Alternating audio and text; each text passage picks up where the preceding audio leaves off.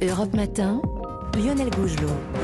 À 6h15 sur Europe 1, c'est le moment de jeter un coup d'œil un peu décalé sur la presse de ce mardi. C'est le pressing du 6-7. Bonjour, mon cher Dimitri Vernet. Bonjour Lionel, bonjour Qu'est-ce que vous avez repéré dans la presse de ce matin? Eh bien, en, en feuilletant les journaux ce matin, c'est un sujet très très concernant qui a attiré mon attention. Lionel, cher auditeur, si je vous dis le mot ordonnance, vous avez tout de suite cette image d'une liste de médicaments écrite bien souvent en pâte de mouche et donc bien souvent de manière illisible. Quel malheur. confirme. Euh, Quel malheur quand vous avez oublié euh, ce que vous a dit votre médecin la veille. Mais figurez-vous que Google est en train de mettre en place une solution pour nous aider. C'est ce qu'on apprend dans les colonnes du journal Ouest France. Et oui, quand l'intelligence artificielle se mêle au quotidien, ça donne l'application Google Lens, une appli euh, qui sur le papier vous permet entre autres de prendre en photo des objets du quotidien et de les analyser. Par exemple, si vous prenez un, un chien en photo, l'application est capable de vous donner sa race. Pour les vêtements, même principe, Google Lens vous redirige vers les sites pour acheter par exemple le t-shirt qui vous a tapé dans l'œil, Mhm. Lionel.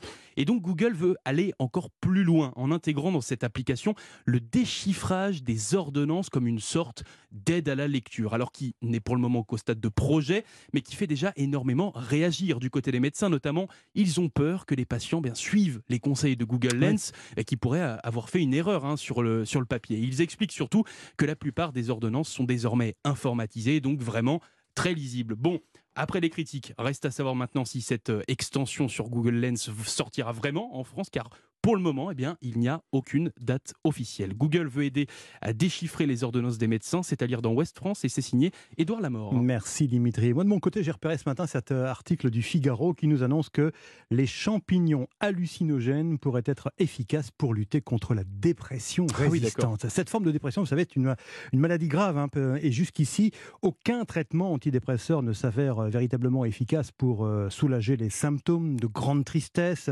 de repli sur soi, voire même Mhm. d'idées euh, suicidaires. Eh bien, euh, les médecins trouvent bien souvent une impasse, se trouvent bien souvent dans une impasse thérapeutique, écrit euh, le journal ce matin. Alors, il y a eu beaucoup de recherches hein, dans, dans différentes techniques comme la stimulation magnétique ou électrique ou encore la kétamine, vous savez, utilisée comme anesthésiant. Mhm.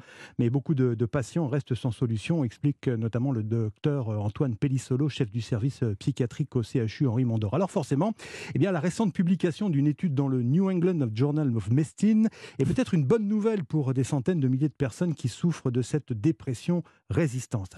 Que dit cette étude Euh, Qu'une molécule, la psilocybine, j'ai réussi à le prononcer, la psilocybine, que l'on trouve donc dans les champignons hallucinogènes, semble avoir des effets intéressants chez près d'un tiers des malades après une dose unique. Le problème, eh bien, c'est que son statut de stupéfiant et les effets psychédéliques qu'elle entraîne Ça comme des hallucinations, bah oui, ça complique un peu les expérimentations. Cela dit, elle a été testée, cette psilocybine, les médecins la connaissent de mieux en mieux et elle aurait donc une action proche de la sérotonine, sur- surnommée, vous le savez, l'hormone du bonheur, et elle entraînerait une plus grande flexibilité cérébrale. Cette substance pourrait donc avoir un avenir prometteur, écrit encore le Figaro ce matin.